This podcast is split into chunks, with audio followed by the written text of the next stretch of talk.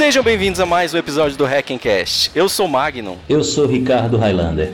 E eu sou o Jorge Costa. É isso aí, pessoal. Depois de um tempo aí já de pausa, a gente voltou. Já aproveitando que a gente tá falando já da pausa, eu queria justificar por que a gente anda parado e, e até um pouco as redes sociais estão meio lentas aí, tirando o Ricardo que tá mantendo o Twitter atualizado, mas eu sou pai de novo. Aê! Aê! Nasceu o pequeno Casper. Casper. Sinto, Pois é. Eu sinto sua dor. Pois é, e agora eu tô com. o pessoal diz que eu sou maluco, porque eu... o pessoal diz que eu tive um neném enquanto eu ainda tenho outro neném. Mas eu não considero a minha outra filha neném. Mas então, queria até aproveitar que eu tô avisando agora que eu tenho dois filhos. Acabou praticamente o tempo livre, mas a gente não tá deixando o Hackencast de lado, a gente vai continuar. Só que eu vou ter que sacrificar um pouco a parte de edição. A edição do Hackencast vai ter que ficar um pouco mais simples, um pouco menos trabalhada do que ela é. Vou tentar deixar um pouco imperceptível, mas eu vou ter que passar batido de detalhes que antes eu corrigia. Várias gagueiras do Ricardo, várias repetições de besteiras minhas. É, não, não, é, como é que é? Porque, porque, porque, porque, porque não é a avó dele, não é a, a, madrinha dele que, que, que, que, que, que, vixe, que, que, que, que, que, que, que, que mora aqui, entendeu? Boa, foi boa. Pois é, essas coisas eu vou ter que deixar um pouco no áudio pra gente conseguir manter alguma regularidade. Se é que a gente já teve alguma. É, é, hashtag, hashtag daqui uns três meses. E aproveitando que a gente tá aqui gravando agora um episódio especial de aniversário, entre aspas aniversário, porque esse episódio já era pra ter saído há quase um ano atrás, quando a gente ia fazer um ano, mas agora vai sair de dois anos, eu não tô nem aí. É, vamos aproveitar que os três aqui pra dar esporro no Gilson, porque a gente ia gravar essa porra antes. E alguém pediu pra gente gravar no, num fim de semana. A gente tá aqui num belo domingo, às 16 horas da tarde, por causa do Gilson. E o filho da. Pode falar palavrão? Pode, editor, ele, ele bloqueia, ele bipa. Ah, o editor agora não vai mais bloquear essas porra porque vai, vai tomar muito tempo. Você tá dizendo agora que se eu falar que eu como a minha mulher, isso vai sair no podcast, é? Vai. Toda vez isso era bipado. Eu espero que você não coma ela com batatas, mas vamos lá. Até que ela tem as unhas curtinhas, não precisa pra tanto, não.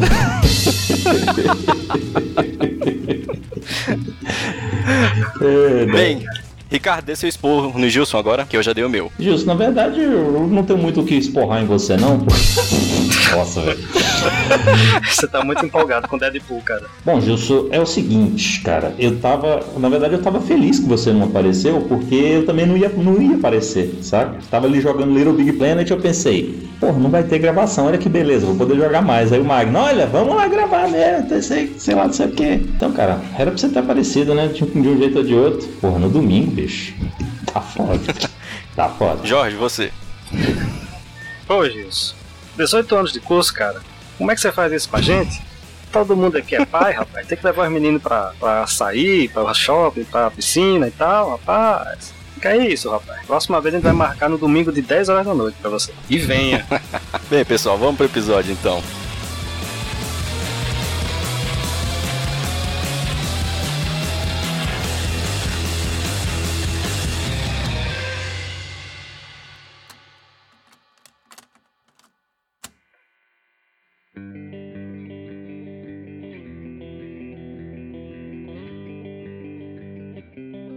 Então tá, Magnum Kowalski. O que, que a gente vai fazer hoje? Bem, eu tava pensando em a gente resolver aquele desafio da época que o Hackencast não tinha site, porque agora a gente já tem, se vocês não sabem, acessa aí hackencast.org. E na época que a gente tava construindo o site, essa URL tinha um desafiozinho pra você encontrar onde o site oculto em desenvolvimento. Na época teve bastante repercussão, o pessoal gostou, ficou pedindo pra eu dar a solução do- dos desafios e tudo. E aí a gente ficava falando, vai, a gente vai gravar um episódio, a gente vai gravar um episódio, a gente vai gravar um episódio. Então tá aqui o episódio.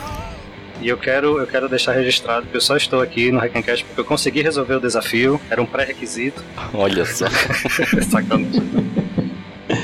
Tava no currículo lá, né? Uma pequena ajuda, claro, né? Não foi 100% próprio, mas a Magno ajudou todos. Então, tava pra vocês terem resolvido também. Cara, eu vou dizer que eu resolvi, eu consegui resolver. Fui um dos primeiros a resolver. O Magno não me deu resposta, não, filho da puta. É por isso que você é o dono daqui da parada, rapaz. E eu tava. Você não perdi- pediu nada? Perdi metade de um dia produtivo de trabalho pra resolver essa parada. E achou que ia ter um brinde no final, né? Ganhar alguma Não, coisa, é, chega lá, é, chega lá, só coisa que eu já sabia. Ah, e se alguém não viu esse desafio a tempo e ainda quer tentar, tem a URL ch001.hackencast.org, que é de Challenge 001. Tá lá, o desafio ainda tá no ar, dá pra resolver direitinho até hoje. E a gente vai dar algumas soluções aqui, né? A gente vai passar um por um e explicar direitinho. E se você quiser ainda tentar, dê uma pausa, vai lá, tente, e depois qualquer coisa vai acompanhando a solução com a gente aqui agora. Só queria dizer que o resultado é 42. não, não é. Ah, não é não. Pior que não é não. Não é, não. Envolve 42, É, mas não é 42 não. Exatamente. Eu achei que 42 ia ficar muito óbvio, aí eu não botei. Muito bem, por isso que eu gosto de você. Mas Magnum Leno, peraí, peraí. Não, Magnum Kowalski. Pra quem eventualmente não sabe que. que, que Pra quem eventualmente não sabe que, que desafio é esse, o que, que é esse negócio de desafio? Você sabe explicar o que, que é isso, cara? De onde é que você tirou essa ideia? Cara, isso era de. This is madness! Ô, manda ele não buzinar, não, porra. Aí, é- aí também pega pesado. Você tá ouvindo esse cara gritando? Tô. Pois é, esse cara vem vender uns dindins, uns picolés aqui no Gogol. Dindim, velho. E ele tá umas quatro quadras daqui. Você tá ouvindo ele. Nossa! Cara, não vou tirar da edição também. Não vou tirar pra vocês escutarem. Você podia ir com, com o microfonezinho e pedir pra ele gritar Hack and Cash pra gente. Pô, quando acabar eu vou lá correndo. Usar de abertura, velho. Olha o Hack and Cash! Boa, boa, tá anotado aqui a ideia. Dindim, pra quem, pra quem não sabe, é conhecido como geladinho. O que mais? Sacolé, tem umas Sacolé. Raspadinha. Chup-chup. Tem de tudo. Chup-chup é sacanagem. Explica logo essa porra. Chega é de off-top, voltando. Eu, quando eu comecei com essas, essas coisas de, de cultura hack e tudo, um- eu tinha achado um site com vários desafios, cara, nesse estilo assim, de você acessa uma página, ali tem. Às vezes não tem nem uma, pergunta, nada, só tem uma imagem e você tem que descobrir nessa imagem alguma coisa que te leve para uma próxima URL. Aí tinha algumas que envolvia JavaScript, outras envolvia estenografia, envolvia código-fonte, às vezes só uma brincadeira com, com CSS para ocultar qualquer coisa, às vezes tinha é, uma regiãozinha na imagem que era clicável, sabe? Variava muito, cada um era de um jeito. E eu achava bacana, ficava resolvendo isso, e aí eu resolvi usar isso para colocar pro pessoal, né? Aí eu fiz um com um pouco da temática nerd, e foi isso aí.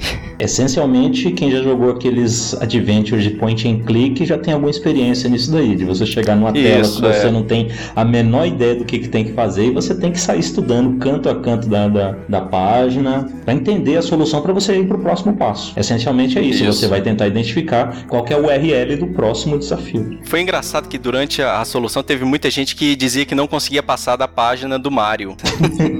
Vou te dizer que quando eu cheguei na página do Mario, eu pensei, caraca, já resolvi ela, que moleza. Aí eu fui tentar olhar assim, cara, aí que eu fui entender que era uma referência pra dizer, não, você chegou no lugar que, na verdade, você tem que ir mais pra frente, que é... A página do Mario é quando o pessoal errava o, desafio e aí, por padrão, ele mostra a página do Mario dizendo que a sua solução tá em outro castelo. Exatamente.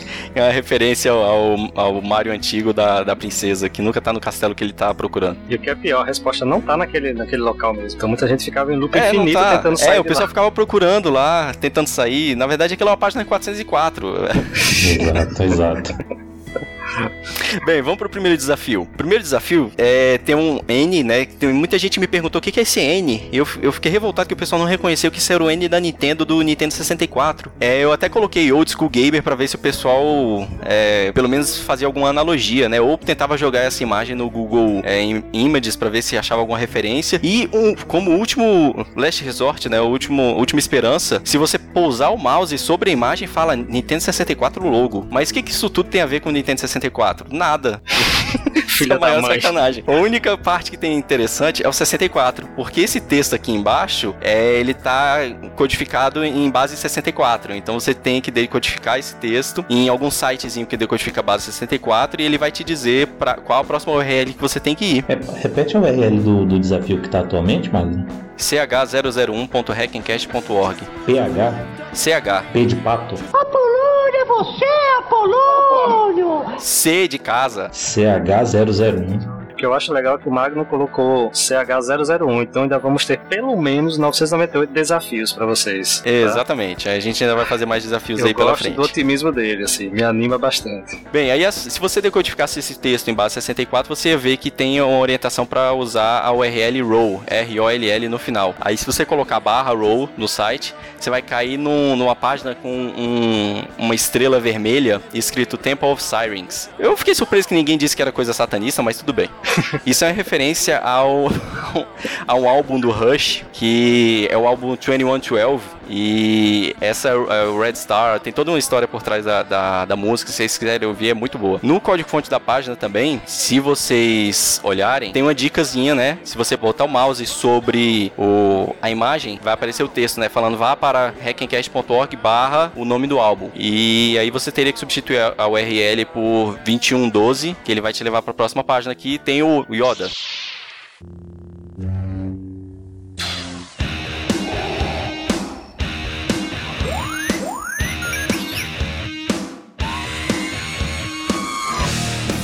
Aí tem o Star Wars, né? Pra quem não hoje em dia não sabe quem é esse bonequinho, eu botei em cima Star Wars.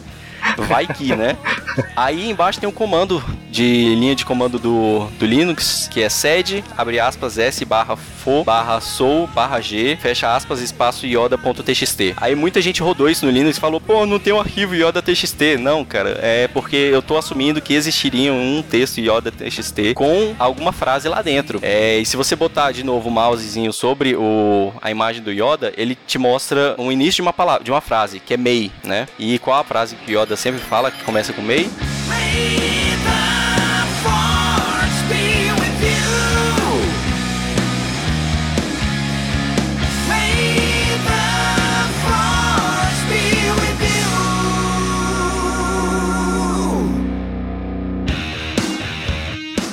Então, se você rodar esse comando sed em cima do- da frase May the Force be with you, a, a frase vai virar, em vez de que a força esteja com você, vai virar que o código esteja com você. Então, se você olhar o código fonte da página, aí ele tem uns comentários em HTML falando assim: você tá quente, você tá frio. Aí embaixo eu botei de sacanagem, sério? Né? What the fuck, really? Como é que você tá quente e de repente você fica frio? Tinha que ter, tem que ter alguma coisa aqui entre essas duas linhas, né? E aí tem aí uns 3 mil espaços mais pra frente. Tem um texto bizarro que se você bater o olho, talvez você consiga perceber que ele tá de trás pra frente. Cara, eu não fiz nada disso aí. Eu simplesmente olhei a página, não entendi nada e falei, ah, vou olhar o código fonte. Mas, É, cada um resolve do seu jeito, cada um resolve do seu jeito. Teve um, um ouvinte que foi no, no repositório do GitHub e olhou o, o site e descobriu a resposta sem nem resolver nenhum. não, isso aí realmente é o espírito hacker mesmo. né? Parabéns É, pra você. esse foi, foi esperto e preguiçoso. É todo programador, cara. É o espírito do programador. É, exatamente, Todo- nunca se repita. É. Bem, aí a solução desse aqui, se você olhar lá e, e reescrever o negócio de trás pra frente, você vai ver que tem a palavra Aragorn. Se você for pra URL com Aragorn, tem um poema do J.R.R. Tolkien que é Song of Aragorn. E eu achei que muita gente ia penar nisso aqui, mas o pessoal até que percebeu rapidinho. Que eu não sei até onde você chegou, Jorge. Você chegou a ver esse aqui? Vi sim. Conseguiu achar a solução rápido? Não, tanto que eu tô tentando novamente e não, não tô conseguindo. Ah, peraí, calma. Achei, achei. Só um segundo. A, S, C, A, I, I, ASCII. Isso. Algumas letras estão um, um Algumas cinza em vez de branco. Uhum. Exatamente. Se você lesse o poema e prestasse, prestasse atenção, você ia conseguir formar a palavra ASCII, que é uma, uma tabela de codificações binárias para texto. Que já te dá a resposta do próximo desafio, né? Já, Exatamente. É uma dica 64 já pro próximo desafio. Já sabe o que significa. Porque aí tem uma sequência de número 86, 111, 99, 101, 32, 101. Aí eu ainda coloquei como uma dicasinha o, o- a palavra hacker escrito com as letras para as pessoas terem ten- tentarem perceber que isso aqui eram códigos para as letras, né? Abre, se você não sabe o que é ASCII, joga no Google, na Wikipedia, qualquer coisa ASCII, dá uma olhada na tabela ASCII, você vai ver que cada número desse tá mapeado por uma letra da, da tabela. Se você for corajoso, você pode ir, ir uma por uma, substituindo. Se não, você pode fazer um programinha que faz isso. Certo. Que a solução aqui é É, esse, esse- isso aí quer dizer, você está quase lá. Vá para a barra Hitchhiker. Hitchhiker, que é referência ao Guia do Mochileiro das Exatamente, Douglas Galáxias. Adams. Guia do Mochileiro das Galáxias. E aí a gente chega na última parte do desafio, que eu até, de brincadeira, botei uma, um trecho da música do The Doors. This is the end, my only friend the end. Como eu falei pra vocês no início, não é 42, mas é quase. E aí ninguém, eu não vou falar a resposta, tá? Também não diga, Magno, que só quem for, só os fortes vão conseguir. É, esse é um código fictício, né? Um pseudocódigo de Python. E aí a pessoa tinha que dar uma lida, interpretar o que, que ele faz. O que, que ele faz? Então, da biblioteca Hitchhike, ele importa o Douglas Adams. Seria legal se desse pra fazer isso, né, na vida real. Pô, seria foda, né, velho? e importa uma biblioteca integral também. Aí a- o código cria uma primitiva, que é a integral de uma função de x, que é hitchhiker answer, que é 42, né? E dx igual a x, ou seja, você tem que integrar 42 em função de x. Uhum. Aí depois você avalia o resultado dessa primitiva com base que o x é 2 e a constante é 0. E aí você vai ter uma resposta. Caso ninguém esteja entendendo o que, eu tô falando, isso é uma integral no código fonte do HTML. Tem uma explicação de como é que resolve isso e tudo. Tem aqui a integral dá uma constante k. Por exemplo, k é igual a 12. 12 vezes x mais c, onde c é uma constante qualquer. Então você tem que só saber substituir uma, a resposta de uma integral. É, essa foi a parte do, do desafio que as pessoas mais me xingaram. o pessoal falando que achava que nunca mais ia usar integral pra nada na vida, tá aí. Pois é, né? Você lembra aquele professor que você, fala, professor, pra que, que eu vou usar isso na vida? Pois é. Tá aí, ó. Mas essencialmente é a integral de 42 dx, que é 42x mais c. E em 40... Exatamente. E 42, o x é igual a 2 e o c é igual a 0, ou seja, 42 vezes 2 mais 0. 84. Exatamente. Na verdade é um pouco mais complicado, que você tem que avaliar pelo intervalo, né? De 0 a 2, por exemplo, a integral. O x igual a 0 vezes 42 a 0 menos... Mas é isso. Dá duas vezes 42. Não, cara, porque ele já fez. Você não colocou limite, não. Você colocou só a constante. O X, se você tivesse colocado com limite, aqui ia ser mais difícil. realmente. É, enfim. Aí dá que seria 84.hackencast.org que levaria você ao, ao site oculto do Hackencast na O que época. é uma sacanagem do Magno, porque quando você vê Hitchhiker, você já vai direto, automaticamente você coloca 42 na frente. Mas não é. Mas eu fiz isso porque pra... porque tem muita gente que não sabe resolver integral, então eu queria dar uma, uma coisa fácil, entendeu? Tanto que eu botei a solução no código fonte. É. Se a pessoa não sabe integral, ela, ela nem precisava resolver, era só ler o código fonte, eu já dava a resposta.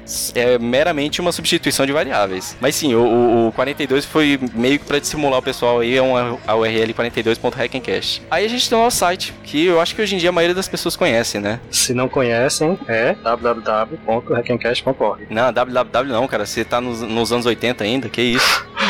Pode botar www que vai também, mas não precisa. É, já passamos da web 2.0, cara, não precisa mais www não. Tá implícito, tá? Tem alguns sites, cara, eu não vou me recordar, mas tem alguns sites que existe que você Sim. coloca www. Exato. Não colocar, tem muitos não. sites que ainda exigem. Que Mas tem você já viu que né? tem até um manifesto na internet de abolir o www? Nossa, não, não sabia não. Pois é, porque isso era da época que os sites, né, de universidades, eles tinham vários serviços dentro da universidade. Por exemplo, tinha o servidor web, tinha o servidor IMAP, servidor SMTP, servidor FTP, servidor de SSH, sabe? Você tinha Uhum. cada serviço, tipo de serviço da universidade, você tinha um servidor diferente. Então tinha esse prefixo e www era pro pra internet. Se você tinha o FTP, né, era ftp.hackencast.org, por exemplo, para você subir os arquivos, baixar arquivos, etc. Se você tinha o IRC, IRC. ponto qualquer coisa, entendeu? E Uhum. por aí vai. Os navegadores modernos, eles, se você não colocar, ele vai direto. E se ele não achar, por exemplo, hackencast.org, ele automaticamente joga o www na frente, né? A maioria dos navegadores Isso, estão isso. fazendo dessa forma. Exatamente. Mas assim, é uma boa prática, né? Você fazer o redirecionamento que foi o que eu fiz. Se você digitar www, ele te manda pra sem www. É até bom pro. O Google disse que é bom pro CEO. Uhum. Só por isso que eu fiz, senão eu ia mandar ele. de- Eu ia, man- eu ia redirecionar a pessoa pro manifesto anti-www. Mas é um troll mesmo. Enfim, beleza. era esse o desafio, gente. Se quiserem mais, mandem e-mails na nossa caixinha. A gente bolou tudo bem legal pra vocês. Não, não, Eu comecei não, a bolar o não, não segundo. bola mais nada, não. Chega, dá trabalho demais. Nada, é divertido. Então coloca aí nos comentários se você conseguiu passar por essa merda aí que só sugou minha vida e não me deu nada de, em troca. É, é um, é um cara muito amargo, velho. É um cara muito amargo. Quem resolver vai ganhar mil pontos na internet, tá? É, ó, o desafio agora, entendeu? Se você tá ouvindo isso aqui, eu nem, ó, eu nem sei se o código ainda funciona, mas vamos lá. Se você tem um PlayStation 3, você vai mandar um e-mail, quem mandar primeiro ganha. Tá? Você vai mandar um e-mail pro hackencast.gmail.com dizendo eu quero um jogo de graça na PSN. Aí eu vou te mandar um código de um jogo para você baixar na PSN. Quem mandar primeiro. Só que não, é, não vou botar regra não. Quem mandar primeiro? Quem tá ouvindo isso aqui mandou e-mail, já, é, é, é, o primeiro vai receber o código. Só que eu tenho código há muito tempo, não resgatei. Pode ser que ele não funcione mais, tá certo? Mas quem, quem mandar primeiro, eu vou mandar um código. Qual assunto do e-mail que você quer? Promoção? Como é que é? Não, vai, manda como você quiser. Só para dar trabalho ao cara que tá lendo, né? Exatamente. Então tá, tem que ter a, a, o texto. Não tem que ter texto nenhum. Eu fala assim, quero. não, não, fala assim, eu quero, eu quero o jogo da PSN. Quem chegar, quem escrever isso aí primeiro, tá valendo. Bota, na, no, bota no jeito que você quiser, no corpo, no. Bota no. no Tá, bota manda no pra hackencast.gmail.com então. Exatamente, hackencast.gmail.com. Lembrando, não estou fazendo compromisso de que o código funciona. Tem muito tempo que eu tenho esse código guardado aqui, certo? Pode ser que ele não funcione mais, mas que eu vou mandar o código pra você, eu vou, beleza? Pausa Beleza. essa, pausa essa merda e manda logo. Infelizmente você não pode testar, né, Ricardo? Porque depois que testar já era. Pois é, como é que eu vou saber se funciona ou não? então, vou mandar pra você testar. Aliás, você nem precisa ter o PlayStation 3, você pode resgatar o código pela internet, certo? Se você pretende comprar um PlayStation 3 futuramente, não sei, você que sabe, mas é mais indicado pra quem já tem. Beleza. Enfim, vamos pra segunda parte do episódio então. Roda a vinheta.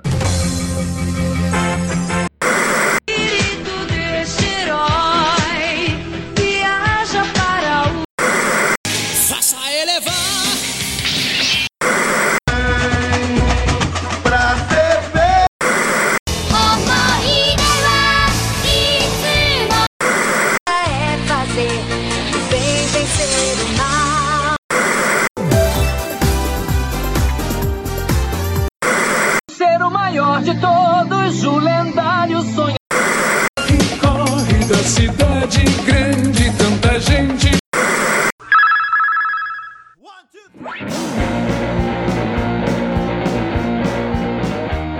Então, Magnum Kowalski, o povo quer saber como foi que você entrou nessa vida de computeiro. Cara, eu acho que. Eu não sei, talvez, né? Como, como muitos, é Você- culpa do meu pai. Você entrou nessa vida, essa vida entrou em você, Mário. Seja sincero. Não, não. Eu entrei na vida. Entrou computador. Na verdade, meu pai me Entrou colocou. computador. Meu pai me colocou nessa vida. É, eu acho que meu pai fez ciência da computação. Meu pai é do Nordeste, ele veio do Ceará, já, já meio adolescente, e não fez faculdade, fez faculdade já quando a gente já era nascido, né? Eu e meu irmão. E então ele fez sistema da informação, se não me engano, eu devia ter uns 6, 7 anos por aí. E enquanto ele cursava, ele comprou um computador para poder estudar direito as matérias, né? E aí ele chegou com um computador lá em casa. Aí antes eu só jogava Atari e Master System, achava legal essas coisas eletrônicas, mas nunca tinha mexido em alguma coisa além de jogar. Aí ele chegou com o computador para montar, né? E aí eu já curioso fiquei do lado dele vendo as coisas, ele montando. Depois de um tempo eu, eu já sabia montar tudo. Meu pai, quando ele montou, ele explicou o que que é HD, o que que é monitor, essas coisas, né? Aquela- aquele básico de quem começa. Então eu comecei relativamente cedo, com uns 7, 8 anos, estourando. 7, 8 anos eu tava mexendo no DOS, linha de comando, pra descompactar o Prince com o ARG pra poder jogar. Quem nunca, quem nunca. Usando aqueles disquetezinhos de 3 quartos? Acho que era 3 quartos, né? Era? 3 e, Nem nem mais. 3 e um quarto. 3 e um quarto de Três um polegada. quarto. Pois é. E cheguei a usar aqueles grandões também, aqueles mais molengas. Que... Cinco e Só meio. que e- o, cinco e o- meio. é, o 386 que meu pai trouxe, ele já tinha os dois disquetes. Então é, eu usava mais o outro, que era onde tinha os jogos. O, o outro, meu pai só trazia uns- umas coisas de trabalho. Aí meu pai teve uma, uma cadeira na, na, na faculdade de redes. Que aí meu pai teve que chegar com outro computador em casa pra treinar as coisas de rede, né? Questão de endereçamento, default aquelas histórias todas de rede básica, né? Que o pessoal aprende na faculdade. Só que aí que começam as paradas bizarras. Que aí meu pai chegou com outro 386 pra instalar o DOS. Só que DOS não tinha pilha TCP/IP Então meu pai, eu lembro que ele gastou mais de uma semana lá compilando a pilha TCP/IP pra DOS. E eu ajudei ele. Eu fiquei acompanhando ele tudo. A gente configurava lá. Já tinha, eu acho que já tinha o Windows 3.11 nessa época. Que aí a gente conseguia acessar os arquivos através daquela janelinha feia. E a gente conseguia ver os arquivos de um do outro, mandar ping. E foi a maior folia quando a gente conseguiu, sabe? Então assim, desde moleque eu, eu, eu tive conceitos de rede, de roteamento, de, de Fire. Fire, assim, nem tanto porque não tinha naquela época, mas meu pai já me explicou o que, que era porta, né, de comunicação, essas coisas tudo. E aí, velho, como tinha dois computadores, meu pai falou: Ó, esse aqui é seu. Aí eu fazia tudo nele, bagunçava, apagava, formatava, instalava o Windows de novo, instalava o DOS quando precisava, essas coisas tudo. E aí depois, quando, quando comecei a crescer, a gente foi trocando de computador, aí meu pai já, já só falava, né? Ah, vai, vai lá e, e compra as peças para o computador e monta um computador novo. Então eu já começava a ver essas questões de barramento, o que, que dava certo com o que, né? Acompanhei troca de, de, de ISA para PCI, VGA, VGA não, qual era aquela, aquele barramento para placa de vídeo que tinha? GPU, acho que era GPU.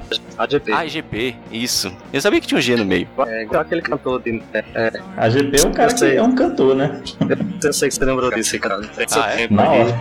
Na hora eu lembrei. Isso não é do meu tempo, não. Mas eu lembro, mas eu lembro do, do barramento AGP também. Uma das primeiras, os- dos primeiros computadores que eu tive, o barramento era AGP, a placa de vídeo. Pois é. Porra, aí, cara, aí tem o saudosismo, né? De modem embutido na placa mãe, placa de, de áudio Sound Blaster 16. Pô, mexi com muita coisa de- dessa época, de montando e instalando o computador. Aí a gente sempre vira aquele sobrinho que sabe das coisas, que vai pra casa de tio pra arrumar isso, pra instalar aquilo, né? Vai pra parte sofrida da vida e quando a gente chega na faculdade a gente quer fazer alguma coisa na área de TI. Aí eu fui fazer engenharia elétrica e telecom. Eu acho que eu devia ter feito computação, na verdade, sei lá, porque eu, eu gosto mais da área de programação. E durante a faculdade eu comecei a mexer com Linux, essas coisas por, por conta de alguns colegas e, e professores de faculdade. Aí me envolvi com o mundo open source e aí eu acho que foi a partir daí que eu comecei a gostar de programar de verdade, porque eu comecei a ver a possibilidade de programar para alguém usar, entendeu? Porque antes eu nunca imaginava que ia entrar numa, num- numa empresa para programar, por exemplo, porque eu vou, vou programar o que, entendeu? Eu não, eu não conheço os programas, como é que eu vou programar? Só que aí no Linux eu tinha a op- a opção de ver os programas, né? Código fonte, mexer e tudo,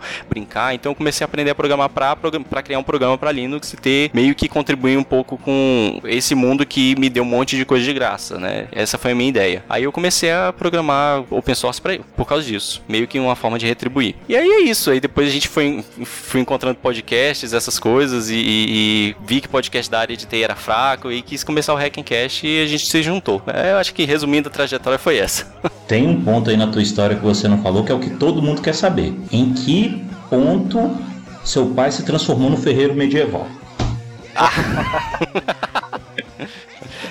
Cara, você sabe que velho, quando vai ficando velho. Porque, ó, não, porque, não, porque é o seguinte, é você, não, não, vou, vou falar, não vou falar.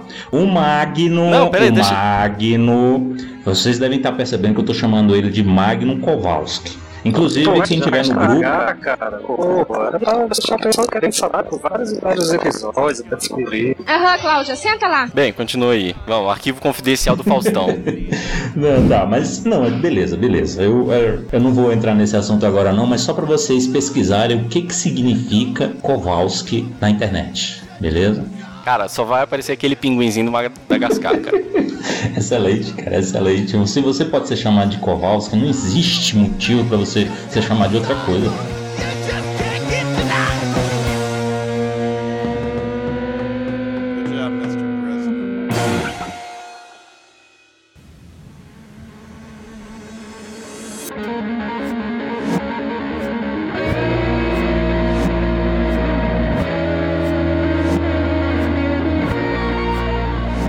Segue aí, Jorge. Segue aí, Jorge. Não, fala tu, Ricardo, vamos pela ordem. Pela ordem, não. Então, Ricardo, como é que você. Não, quem pergunta é o Magno, né? E depois Ricardo pergunta pra mim. Não, não, Pode vai, ser? pode perguntar não, então, beleza. Da porra. Ah. Eu pergunto pra mim mesmo, Ricardo Highlander, como foi que você começou com essa coisa de se interessar em fazer programa? Excelente pergunta, Highlander. Olha só que pergunta interessante. Parece até que você tá lendo a minha mente. Mas enfim. Cara, é, assim, o lance com computadores pra mim não veio do DNA igual com o Magno, né? Eu, a minha família, cara, é, minha mãe, pra você ter ideia, eu acho que ela nunca, raramente ela ganhou mais do que um salário mínimo, certo? Ela sempre teve que trabalhar fora. É, como eu já devo ter falado pra vocês aqui, eu acho que eu não falei, mas eu conheci meu pai só aos 17 anos, certo? Então, a influência cultural dele Só o título de, de, de nobreza, entre aspas, que eu recebi agora, entendeu? Ele, é, na minha educação não teve influência nenhuma, na- influência prática nenhuma. Então foi tudo minha mãe tal. E, mas eu posso dizer que eu tive um privilégio grande, que foi de nunca, apesar da- da- das pessoas em volta de mim que tinham essa característica, eu nunca precisei trabalhar, certo? Na, na minha, na minha infância. Diferente, muito diferente de outros colegas meus, que às vezes precisavam parar de, de estudar para trabalhar, para estudar em casa tal. Minha mãe sempre, apesar do, do, do pouco que ela ganhava, ela conseguia suster é, a gente de forma satisfatória para que não precisasse fazer isso. Apesar de que quando eu cheguei na adolescência, começou uma certa pressão para que eu me virasse. Foi quando eu comecei a fazer estágio tal, nada a ver com computação, para você ter ideia. Mas eu sempre tive paixão por tecnologia de, de um modo geral. As tecnologias possíveis que existiam na década de 80 e 90. Então era eu que sabia, sei lá, programar um videocassete, era eu que sabia, eh, sei lá, mexer na televisão, que até hoje minha mãe não sabe mexer direito lá, era eu que sabia descobrir como é que entrava no menu de configurações de determinadas coisas. E para mexer com computadores também foi, um pulo, né? Para me interessar por computadores, apesar de eu não ter acesso direto a nenhum. Você é o cara que instalava o Windows na- nas máquinas da sua família, né? Isso mais pra frente. Nesse momento, não, certo? Isso até, o, sei lá, até os 12 anos, até os 14. Deixa eu ver, foi quando eu conheci uma- um grande amigo meu, que inclusive, Wellington, grande Wellington. Você não deve estar ouvindo, mas eu vou mandar o link pra você ouvir.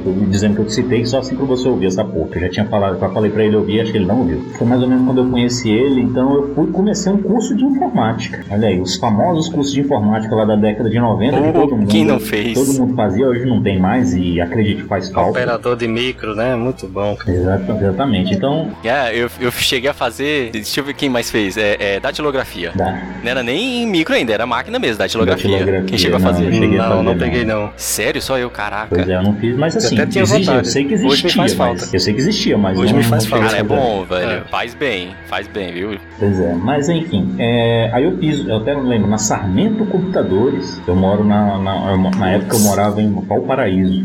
Certo? Eu tinha que pegar um ônibus pra ir pra, pra Valparaíso, de, Valparaíso de Goiás. Valparaíso do Chile, não, quem dera. Aí foi lá que eu comecei a ter contato ó, direto com computadores em si, né? Um curso, cursos, joguei Carmen San Diego, aprendi a, a- a fazer é, cópia com, com DOS, cópia e mover e copiar, esses, essas coisas basiquíssimas que você tinha, e era o Windows 3.11 ainda, eu acho. Uma coisa assim, cara. Com, com aqueles computadores, a John Pentium, que tinha um botão para entre aspas fazer o overclock, entendeu? Que você clicava lá e aumentava Sim. o clock do processador. Turbo. Era o turbo, Ah, exatamente. Era o botão turbo. Eu lembro Exatamente. desse aí também. Então, meu foi meu, Meu também meu tinha. primeiro contato. Só que aí, não sei, por algum motivo, inclusive nesse curso tinha, tinha, acho que era duas vezes por semana, sei lá, segunda e quarta, tinha outra turma na terça e na quinta, e na sexta-feira era livre, você podia ir lá pra fazer o que você quisesse. Aí tinha uns joguinhos e tal, aí eu ia com esse meu amigo, ele não fazia o curso, mas a gente ia, é, eu levava ele e a gente entrava lá, ficava o dia todo só mexendo no computador e pra você ter ideia, não tinha internet, né? Não, não tem nada a ver pra, pra galera de hoje, mas da nova geração aí que não consegue pensar, pô, acabou a internet, não tem mais o que fazer, a gente ficava mexendo nos computadores sem internet, nos joguinhos, esse tipo de coisa. É, eu fiz muito isso Pois também. é. Mas eu não tinha computador em casa. Só fui ter um computador mesmo em 2002. E eu lembro perfeitamente a, a data porque eu fui buscar esse, o- esse meu computador, esse meu primeiro computador, um dia depois de eu saber que eu tinha passado no, no vestibular da UNB. Né? Fiz foi no segundo semestre de 2002. Foi um dos, um dos grandes pontos da minha vida, que eu posso dizer assim. Aí eu fui lá buscar, eu lembro até que eu dividi ele em 24 parcelas, que eram cheques da minha mãe, certo? 24 cheques de 200 e alguma coisa lá, certo? Eu tive que pagar por esses dois anos e tal. Mas era um, e era um computador, na época era, já era uma merda, imagina hoje. Nem lembro a configuração dele, mas só de você ter um computador em casa já era uma, uma coisa tremenda. E a minha paixão começou ali. E eu já estava fazendo um curso na UNB, só que eu entrei no curso de matemática. E eu gostei bastante de matemática até o segundo grau. Até hoje eu gosto bastante, eu gosto de estudar com meu moleque aqui. A gente vai eh, resolvendo, eu vou relembrando. E eu relembro tanto que eu gostava de matemática, mas quando eu cheguei no nível superior eu percebi que eu não era. Eu não gostava tanto assim. certo? Não era. Então quando eu cheguei na, na matéria chamada variável complexa, quem eventualmente já tiver feito essa matéria, coloca aí no comentário, eu desisti. Não, não dá, não dá pra mim. Eu larguei, eu larguei a, a matéria e tentei um processo interno de mudança de curso. Tem umas regras específicas, não sei como é que é hoje, né? Mas na minha época tinha ainda esse processo interno de você podia migrar de um curso para o outro. E uma das regras, claro, é que você a nota que você tirou no vestibular tem que ser, teria que ser suficiente para você entrar também no, no outro curso que você está pleiteando e algumas outras, alguns outros critérios lá. Senão você entrava, sei lá, em música e mudava para direito, mudava para medicina, entendeu? Então É. Não, é, não é bem assim. A sua nota tem que ser suficiente para você fazer o processo interno. Aí eu fui para computação. Licenciatura em computação, que era o que eu podia fazer na, na época, que era noturno. A computação bacharelado na UNB, ela é diurna, né? Eu já tinha filho né, na época. Meu filho nasceu em 2000. Então eu tinha que trabalhar. Então foi, foi bem complicado, cara. Então, mas lá dentro que eu comecei a ter o contato mesmo com tudo que eu sei hoje, que comparado com o resto do pessoal, não é nada, mas é o que eu sei, que eu tenho de, de conhecimento em computação, conhecimento de software livre, né, dar preferência ao software livre, por exemplo, que até lá eu mal sabia que existia alguma coisa além do Windows, né, eu sequer sabia, uma vez um professor falou assim, eu só aceito se vocês me derem esse trabalho em PDF, que hoje qualquer coisa, sei lá, a tua cafeteira gera documento em PDF, mas naquela época Era Naquela difícil, época era muito lembro. difícil, cara. Mas tinha o, o programa, o LibreOffice, que não, hoje é LibreOffice, mas na época era outro nome. Era OpenOffice, não sei, acho que era alguma coisa assim. Que era o Isso. substituto do Office. Devia ser Acho que OpenOffice era na. OpenOffice. Acho que até hoje tem OpenOffice, mas esse que foi o que foi pra, pra Oracle, não- sei, pra Sun, não sei. Bom, enfim, é outra história isso aí. Mas já- ele tinha o recurso nativo de você converter pra PDF, né? Eu, puta, eu não quero instalar esse negócio, já tem um Office pirata aqui, no Windows pirata, pra que, que eu vou instalar essa merda? Eu perguntei pro professor, professor, tem outra forma de eu, de eu fazer? Aí tinha até um outro módulo lá de você fazer, que gerar uma, uma impressora virtual, tal, não sei o que, com Ghost Script, uma parada assim. Uhum. Ele, aí tem alguma, além dessas duas formas, tem outra? Ele falou, não. Aí eu tive que instalar o, o OpenOffice e foi aí que eu percebi que existia um outro mundo em que você podia utilizar coisas de forma legal, sem precisar pagar, e mais, tinha uma grande quantidade de pessoas unidas em volta desse, desse conceito, não só desse programa, mas de todo um conceito para que você pudesse melhorar cada vez mais sem ficar preso a determinadas regras e sem ficar preso a licença e esse tipo de coisa. E eu fui cada vez mais abrindo minha mente em torno disso. E assim, eu não posso dizer que eu sou, sou bitolado igual o Magno, por exemplo, que só usa eh, se, se, se tiver alguma se tiver alguma coisa Já. alguma coisa Proprietária, eh, né? proprietária ele não usa, ele, não, não, vou usar, não vou usar isso. Deixa de exagero. Não vou usar é isso, assim, porque não. minha cafeteira tem que rodar Linux. E Ele tatuou um Guidu nas costas, não foi? Fiquei sabendo. Exatamente. Olha só, velho. essencialmente, O nego vai acreditar nessas porra. essencialmente foi aí que eu comecei a entrar mais de cabeça nesse mundo. Nunca fui um programador bom, aliás, nunca trabalhei diretamente com programação. Eu comecei a trabalhar na área de tecnologia no, de onde eu estou trabalhando hoje, inclusive foi lá que eu conheci o Magno. A gente trabalhou na área de homologação de programas, certo? Então lá você tem que ter um conhecimento mínimo, alguma coisa assim, tal, para você mexer. Mas essencialmente você está fazendo testes, né? Então não- você não precisa Isso. entrar de cabeça na área de programação. E eu posso dizer que lá foi a parte, foi o mais próximo que eu cheguei de mexer com programação direta. Então nesse momento eu não estou mais trabalhando com isso, estou trabalhando com mais com a parte de burocrática, né? De mexer com fornecedor, com essas coisas, mas tá foda, né? É um trabalho chatíssimo. Então, sinceramente, eu tô com vontade de voltar a trabalhar com código, com alguma coisa, até para ter um desafio e tudo mais. Mas essencialmente é isso. Eu nunca tive uma vivência direta com código. Já, já fiz os meus programinhas para fazer o trabalho final da UNB. Tive que fazer um. um vai ficar esquisito, né? Mas eu tive que fazer um programa para poder passar na UNB. Foi, pagou quanto lá? Comprou quanto? Pois é, né? Foi aí em troca de passar na UNB, entendeu? Pra você ver. Nossa, cara, Orientador. começou a troca de favores aí, né? Pois é, exatamente. Tive que fazer um programa e tal. Mas aí daí vem a minha paixão por ser. Não necessariamente porque eu tenho um grande conhecimento de várias, de várias outras, que tenho experimentado um monte de, de, de, de linguagem de programação, mas é porque é que eu mais conheço. É por isso que eu tenho essa paixão toda. De C eu entendo um pouquinho, no mínimo que seja, e das outras eu não entendo porra nenhuma. Então minha paixão se baseia essencialmente nisso. Então quando falar, ah, você vai falar de Python, ah, essa merda de Python aí, ah, essa Java, essa porra de, de Java aí. Mas C eu sempre trato com algum carinho, apesar de quem lembrar aí, um programa anterior aí eu usei um pouco de sarcasmo e o, o Magno falando, como assim o C, a linguagem é muito boa, tal, não sei o que. Eu não, pelo contrário. O C é a linguagem que eu realmente amo. Inclusive, ah, inclusive, qual, vocês lembram qual foi a primeira linguagem de programação que vocês mexeram, não? Eu tava lembrando esses dias, eu comecei com. Basic. Eu comecei com Portugal.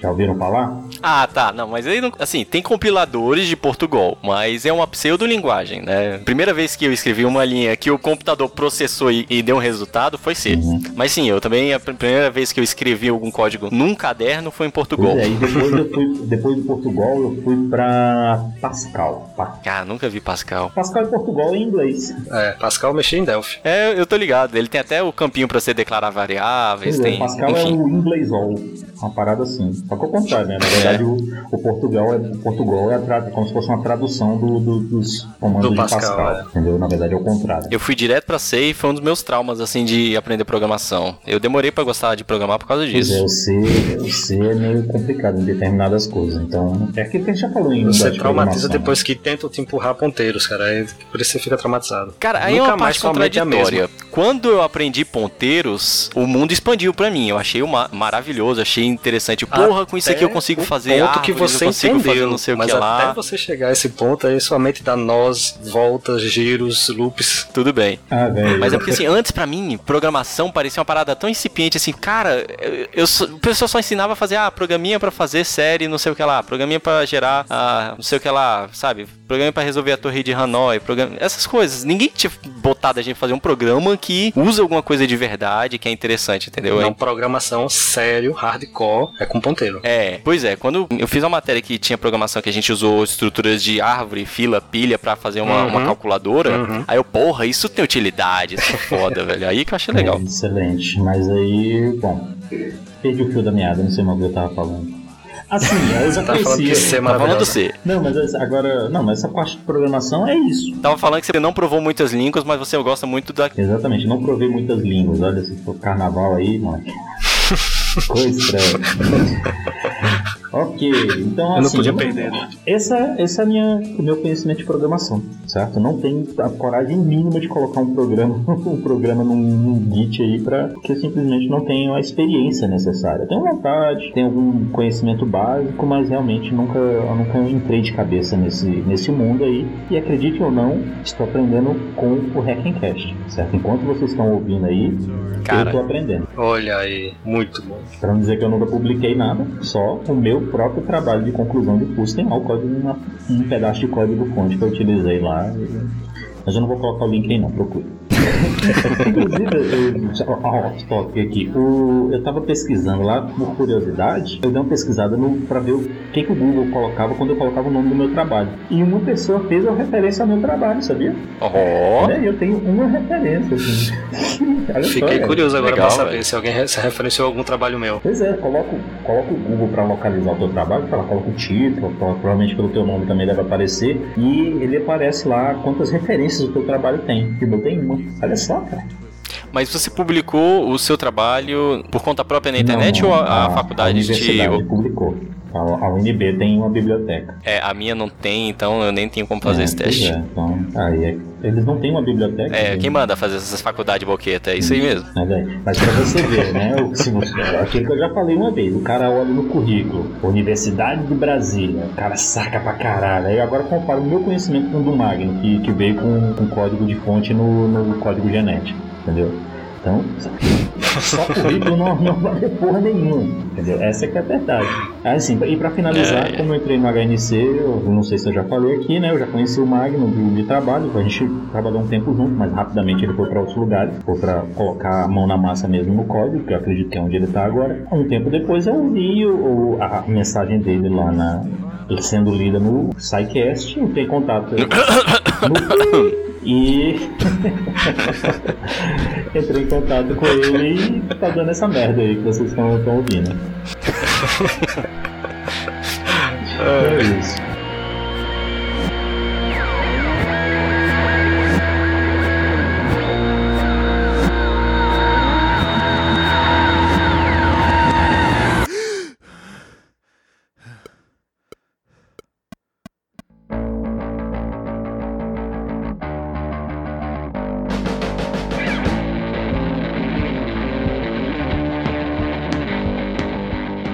Jorge sem alcunha. Entendeu? Jorge que a Por gente enquanto. já tentou colocar alguns apelidos, ele, não, não, até parece que é você que vai escolher. Você- sabe que você não. Aquele que você não escolher é o que vai ficar valendo, você sabe. Jorge. Exatamente, já tô usando essa tática. Chama Jorge de Costas aí.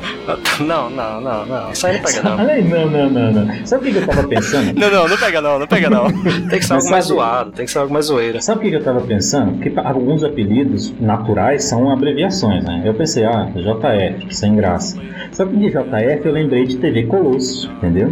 Nossa. Que tem o chefão de Todo tudo lá chamava isso, TV Colosso. É o chamava Garanto JF. não tem nada a ver Não com o? JF do não, TV não tem Colosso. nada a ver, mas existem outros personagens do TV Colosso. Então coloquem aí nos, nos comentários qual seria uma alcunha do TV Colosso pro Jorge. Jorge Capachão? Nossa senhora, mas que ligação. Jorge velho. Gilmar?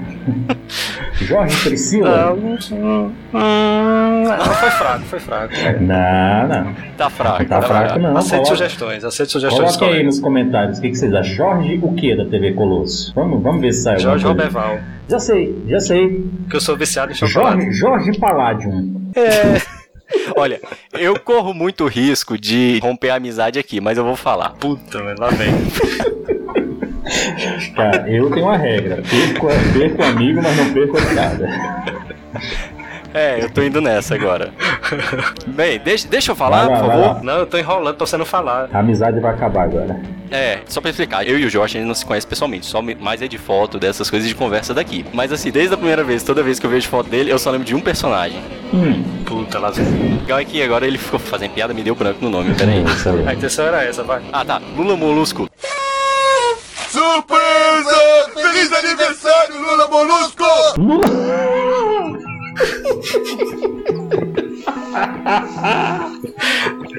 Não, não vale, pô. O apelido apelido de vocês é legal, pô. Mas não pode ser isso, não. Jorge Molusco. Como Não. foi que você começou com essa vida de fazer, não, fazer programa, computeiro? O que mais que tem? Na área de TI. Como é é Não de respondo TI? por esse nome, não respondo por essa alcunha, porque me lembra outra coisa. Me lembra um certo político aí que eu prefiro esquecer. Ah, Então não aceitarei. ó, nada de assuntos políticos É, não Hackencast, aceitarei. Vamos lá. Arruma outra aí. Jorge Molusco, você sabe que o Magno nunca, nunca aceitou as alcunhas que eu coloco nele, né? Mas essa dele é legal, velho. Pô, É, Eu sou neutro. apartidário de, de alcunhas. Hum, ok, ok. Beleza. Ficou muito bom, né? Ai, ai. Tem um episódio do, do, do Bob Esponja que, o, que eles vão pra Idade da Pedra, né? Que conta os, eles da Idade Sim, da sim, Pedra. sim. E eles não chamam eles pelos próprios nomes, né? Eles chamam nomes parecidos. Eles chamam, e o Lula, Lula Molusco é o Lolusco. E- Jorge Lolusco. Conte-nos Se você me chamasse história. de Sheldon, eu até aceitaria, porque já me, já me chamaram por esse nome. Bazinga! Sheldon, não, velho. Sheldon. É. Sheldon Cooper. É. Então, já sei, já sei. Eu estou sentindo uma treta! Jorge Cooper feito. Nossa. São Cara, palavras separadas. São palavras separadas. Ó, olha, eu posso dizer, não profetiza aquilo que você não viu, hein? É, tá, beleza. Alcunha não vai sair agora. Segue aí, Jorge. Conta a tua história. Eu vou cortar, vou cortar essa parte todinha. Não.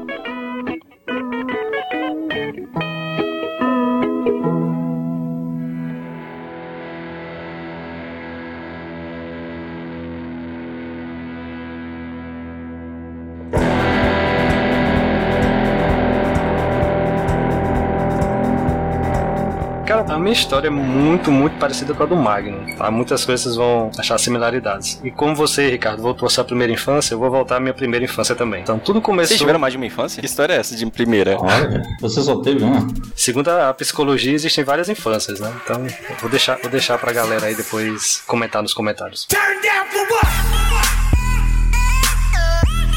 Então, cara, lá na minha primeira infância, quando era um garotinho pequeno lá no interior, porque O pequeno Jorge. eu nasci no interior do Rio Grande do Norte. Então lá não tinha muita O tecnologia, pequeno né? molusco. O pequeno. Sai pra lá, sai pegar não. Um molusquinho ainda. Tá, peguei. É o molusquinho, né? Tava na concha ainda. E lá não tinha tanta tecnologia ainda naquele tempo, né? E principalmente no interior. Então eu sempre fui picado por aquele vírus do engenheiro. Eu não sei se vocês já viram aquela famosa tirinha, eu acho que até do Dilbert, né? Que a mãe tá com o médico e a criança tá lá com o brinquedinho, aí a- começa a desmontar o brinquedo. Aí o médico olha pra ela e diz: É, realmente, ele vai ser engenheiro. E a mãe começa a chorar desesperada, porque a criança tá desmontando as coisas. Então eu tenho esse, essa mania de desmontar todos os meus brinquedos. E eu ficava fascinado com meus coleguinhas, né? Que tinham aqueles carros de controle remoto. E no início era com fio, né? Você, ah, beleza, o cara controla com fiozinho lá, passa um sinal e tudo. E quando vê aqueles carros que eram com controle remoto mesmo, sem fio, aí eu fiquei maluco, assim, cara, como é que isso funciona, não sei o quê. Aí perguntar pros amiguinhos e começa a gerar aquela curiosidade, né? Então quando eu recebia meus próprios brinquedos, eu começava a desmontar tudo pra entender como é que funcionava aquilo ali. E, assim, nosso, depois que a gente se mudou pra Natal, meu pai foi transferido e tal, aí foi quando ele comprou nosso primeiro computador. E aí, assim, não, meu pai, infelizmente, ou felizmente, não foi analista de sistemas, não implantou esse vírus em mim também. Mas aí, como eu já tinha essa curiosidade, quando veio o primeiro computador, que é que o pequeno Jorge faz? Começa a brincar na linha de comando. Queima ele na tomada, ligando 220. Após isso, após esse momento. Todo mundo fez isso uma vez. Mas aqui é 220, cara, não tem como queimar. Não, mas aqui também é, mas Ah, os tá. computadores vinham 110 sim, as sim, fontes. exato, exato. É, exatamente. Parece existir o estabilizador, que também já liguei direto e já queimei. Exatamente. Mas, seguindo. Era naquela época era DOS ainda, né? Não tinha o Windows. Era o Windows, ah, não, minto, era o Windows 3.11. Mas claro que eu já tinha descoberto a- aquele programa de comando, o prompt de comando, ia direto pra lá. E antes de você iniciar, minto, ele iniciava no DOS e entrava no Windows. E se por acaso tivesse alguma cagada, Isso, você chamava o Windows dele. Pois é, porque o Windows não era um sistema operacional, era um ambiente operacional. Exatamente. aí algumas pessoas colocavam no arquivo de inicialização pra chamar já o Windows, aí já vinha direto pra telinha. Isso. Mas eu, como gostava de fuçar, eu deixava direto na linha de comando e começava a mexer em tudo. Fazer, copiar, criar diretório tal, saber o que cada comando funcionava, find, partition, até que acontece o inevitável. Você fode a partição e não inicia mais nada. Formar o que, é que seu pai faz? Dá-lhe um esporro fenomenal. Aí você tem duas soluções. Ou ele vai. Toda a minha coleção de pornografia sueca foi toda pro saco. Mas pior, ele não, não fazia isso, ele só fazia. Você que pensa, você que pensa. Caramba, Você tá que pensa. minha infância agora. Todo mundo faz, né? todo mundo. Você também. Eu não, não. É, deixa eu fechar aqui o Xvideos rapidinho, peraí. Não, não. Até hoje em dia você não tem mais arquivos, você tem favoritos. Onde é que eu tava? Você tava no Xvideos. Sim, nesse momento você tem duas opções. Teu pai te dá um expor, porque vai ter que levar o computador na assistência, gastar dinheiro com técnica pra instalar o Windows novamente. Uhum. E aí, com o tempo, você cansado de levar tanto expor, você vai pensa o quê? Eu vou aprender a reinstalar e arrumar as cagadas que eu fiz. E foi aí que eu comecei a aprofundar mais no Windows e tal. Até o ponto que comecei a, a hackear. O colega tinha instalado o Windows 95, naquela época que era muito difícil. Era, sei lá, você tinha sequência de disquete, que você conseguia com gente que trazia, importava. E aí, o que é que eu fiz? Copiei os disquetes de instalação e trouxe pra casa, pra instalar em casa. Uhum. E aí, fico mexendo e tal, e chega aquele ponto que você, terminando já o ensino médio, você tem que escolher o que é que você vai fazer. E eu sempre gostei da programação, então desde essa época do Windows, do DOS, eu já brincava com Basic, fazia scripts, eh, instalava a placa de som, pegava os joguinhos que vinha pro DOS também, fazia aquela configuração de IRQ, todas aquela, aquelas gambiarras do maluco que o cara tinha que fazer pra funcionar som, placa de vídeo. Então era natural que eu fosse tentar algo parecido nessa área. Só que aí na época, o curso lá em Natal de computação tava nos seus primeiros anos, acho que era o primeiro ou segundo ano, ninguém sabia se aquele curso ia pra frente, se a galera que ia entrar ia se formar, se ia ter diploma, eu disse, cara, não vou arriscar, vou tentar engenharia elétrica. Então foi a minha primeira maluquice. Então, Iniciei o curso de engenharia elétrica, pensando, pensando comigo nos botões. Ah, engenharia elétrica, parecido, computação, tal. O pessoal dizia que vai ter programação. Lê de engano, só tive uma disciplina de programação e de algoritmos. Pronto. Mas você ainda usa muita programação também, em outras disciplinas. Que aí foi quando eu comecei a mexer com MATLAB. Tá? A galera que conhece aqui vai se recordar bem. Que é um programa para você mexer basicamente com funções matemáticas, principalmente matrizes. Né? Então quando Você você, se mexe com. formou em engenheiro elétrico?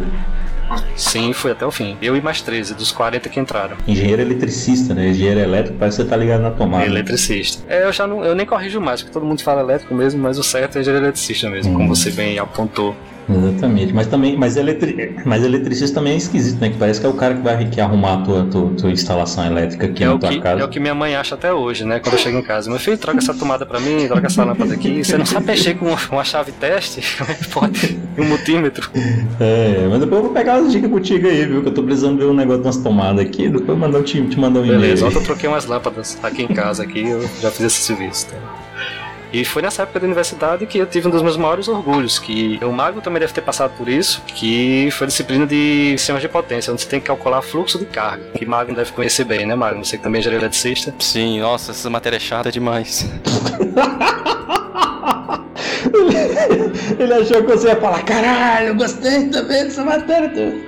Não, não, Não, é porque eu isso. tenho trauma da matéria de motores, Isso, cara. isso, é a E, e envolve muito potência. Caramba, cara, é muito traumatizante. Na de motores, é muito difícil. Só um cara Assim, passou por média na de motores. Cara, e é, é- é- é- são cálculos enormes que você tem que fazer com. Sabe as variáveis complexas, Ricardo, que você não Uhum. entendeu?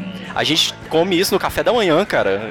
Excelente. Porque todas as potências de motores são expressas em, em- em fasores. É terrível, cara. Mas enfim, desculpa, continua.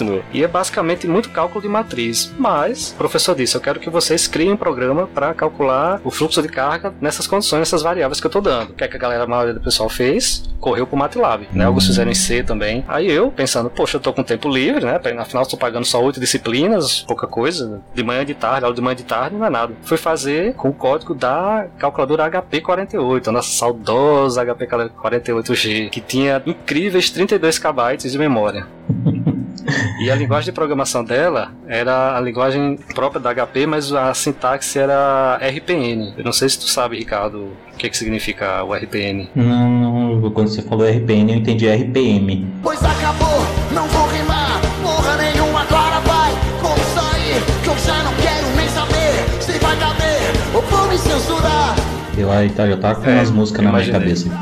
O RPN é a notação polonesa reversa. Então, o que, que é isso? Quando você está programando, você quer fazer, por exemplo, a senoide, a função seno de uma função, seno de x mais y. Você vai, escreve seno, abre parênteses, x mais y, igual, né? Executa, igual a z, por exemplo. Uhum. É z igual a seno de x mais y. Na notação reversa, você coloca x, y, mais, você vai somar as duas, as duas variáveis, e depois coloca seno, e se você quiser multiplicar por 2, você coloca 2 e depois o símbolo de multiplicado. Ah, mas agora que, você, agora que você falou, deve ser padrão da HP, então, que é- tem aquela calculadora financeira HP12C, que ela também é assim. E funciona dessa forma. A HP geralmente usa essa notação. Na verdade, a maioria dos computadores funciona desse jeito por dentro. Eles Isso. pegam essa notação que a Isso. gente chama de infixada e transforma na, na pós-fixada, que é a polonesa, Uhum. ou na pré-fixada, que é a polonesa revertida. Quer dizer, não revertida. Porque pra eles é muito mais lógico. Pe- pegam dois elementos da stack e um elemento da stack de, de operadores, entendeu? Ele trabalha com duas stacks. Eu uma, uma vez fiz um programa, como eu falei, de calculadora, pra fazer uma calculadora, e você tem que fazer, reverter de infixada pra pós-fixada pra poder fazer o computador entender aquela, aquela, aquele somatório em, em um único loop for, que aí fica mais simples. Exato. Então você imagina isso aí expandido para fazer todo o programa de fluxo de carga. Tive um trabalho desgraçado. Quando eu chego na aula e mostro o professor, ele diz: Não vou aceitar porque eu não entendo essa linguagem. Caramba, tá brincando. Agora veio agora, agora veio aquela. o efeito na cara. Nossa, não vai aceitar Aí- porque, porque ele queria ver, ele não queria o resultado, só queria ver como você fez. Como eu tinha feito também. Então ele não acreditou que eu tinha feito. Quer dizer, ele tinha acesso ao código, mas ele não entendia porra nenhuma, tá? É igual você falar, não, me passa o código, me Exatamente. passa você escreveu isso e me passa em, ja- em japonês. Não adianta nada. E Entendi. tipo isso. Ele teria que confiar em mim. Ele não confiou em mim. Eu também não confiaria, não. Droga. Sou tão ruim assim. Tive que refazer em MATLAB afinal. Caramba. Eu passei por uma coisa relativamente parecida. Na mesma matéria, a gente usa muito fasores, como eu te falei, e o professor falou: você só passa na minha prova se você tiver uma HP. E na época eu não tinha grana pra comprar um HP. Eu acho que eu já. Eu não lembro se eu comentei isso no Hackencast alguma vez. Aí eu não tinha grana pra comprar um HP e o que, que eu resolvi fazer? Eu descobri que o meu celular, na época, um Nokiazinho, rodava o JME. Aí eu resolvi fazer um programa no, pra, pra JME que calculava fasores. Só que aí eu ainda dei a sorte do JME ser 1.0, não tinha ponto flutuante, então eu tive que fazer uma biblioteca de ponto flutuante pra fazer a calculadora de fasores no celular. Mestre Obi-Wan. Eu me Caraca. Você. Você, você é um alienígena, isso sim. Você, você não é desse mundo, não. me recu- recuso-me, recuso-me a, a gravar com aliens. Aliens, estou fazendo aqui hashtag aliens. Apenas que Busquem conhecimento. E depois disso, nunca mais deixei de mexer com programação. Sempre estava lá de uma forma ou de outra. Me formei, fui trabalhar como engenheiro mesmo, engenheiro eletricista na área, durante algum tempo, durante três anos. Até que chega um ponto que não deu mais para segurar, corri para a área de, de programação. Passei num concurso lá em Natal mesmo, e para trabalhar mesmo com programação. Aí mexi com Basic, com Java, com o Delphi também, com Pascal. E depois passei em outro concurso e hoje estou aqui na Paraíba. Também mexendo mais ou menos, só que um nível menor, mas com programação ainda.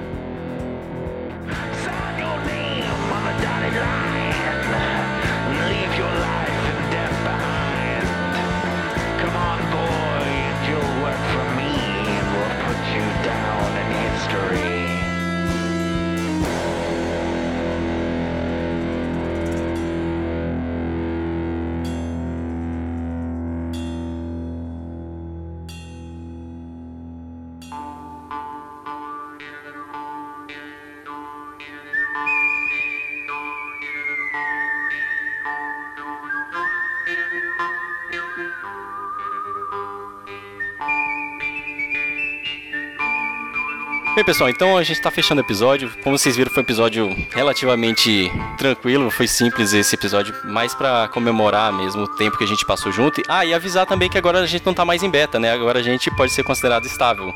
Então a gente vai aos poucos tirar o símbolozinho de beta que tem por aí nas redes. E agora a gente já passou por muita mudança de formatos. Eu acho que agora a gente tá dá pra considerar que é mais estável. Na próxima mudança muito drástica, a gente vira pra 2.0 ou qualquer outra Mas eu coisa. ainda sou a favor de manter o beta, manter o beta igual o Google faz, entendeu? Que qualquer merda que dá, não, é porque é beta. Não, não, vamos passar por essa, essa fase aí. é. Parabéns pra você que teve paciência de vir até aqui. E agradecer, né, galera que tá aí com a gente, apesar da, da- desses interstícios que a gente passa sem publicar, como um, ouvinte publicou uma vez, eu acho que foi no Twitter, que a gente demora pra publicar, mas quando a gente publica, ele sempre acha um dos melhores episódios que foram publicados recentemente dos podcasts que ele ouve. Então, eu espero que a galera continue apreciando, que é um trabalho que a gente faz com bastante esforço, porque, como vocês viram, todo mundo aqui tem uma vida pessoal já meio corrida, mas a gente faz porque gosta e porque vocês, ouvintes, incentivam a gente a continuar. É esse tipo de elogio que se faz que vale a pena, cara. Exatamente. E aproveitando esse tópico que a gente abordou, conte aí nos comentários como é que vocês entraram para a área de TI, se é que vocês todos são da área de TI, eu sei que alguns não são. E. E o que mais? Esqueci pra onde eu ia. E tchau, tchau galera, até a pro, até daqui a três meses. É! Ei, Tchau. Um beijo pra minha mãe, pro meu pai, pra você. Agora vamos todos cavalgando em direção ao pôr do sol. Cara, estilo Suns- Sunset Riders. Eu sou o Cormano. O Jorge é o de rosa, hein? É, excelente, galera, excelente. Bem, pessoal, é isso aí. Falou, galera, até mais. Até mais.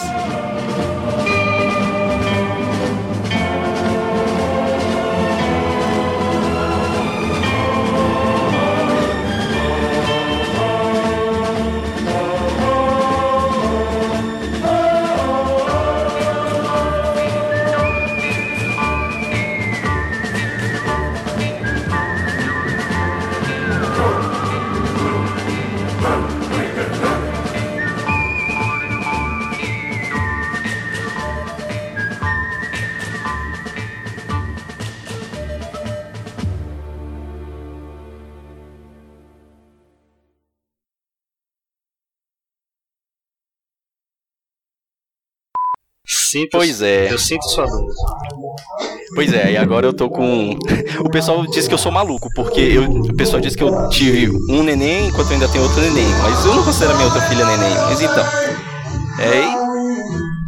Tá, porra, velho. Quem é que tá com. Aqui na siga de fundo muito doido aí. Cara, isso é um carro de som que tá passando aqui na frente com música evangélica, velho. Não sei que picas Manda é um essa abraço aqui. pra ele. Não sei. É verdade, daqui a pouco começa aqui também, que perto tem. Peraí, mas É, assim, a, gente, a gente vai deixar isso na edição, mas pra vocês saberem a- a- o trabalho que dá essa desgraça, cada um grava uma faixa separada. E se a gente quisesse, a gente poderia É. tirar isso aqui, mas a gente vai deixar só de raiva pra vocês.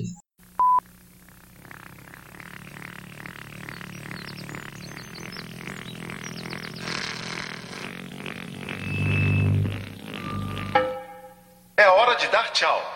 É hora de dar tchau. É hora de dar tchau. Tchau, Tinky Winky. Falou, pessoal. Tchau, Gypsy. Até mais. Tchau, Lala. Tchau, turminha. Tchau, Pô. Tchau, galera! De novo! de novo! De novo! De novo! Puta! Para com essa porra aí, meu irmão!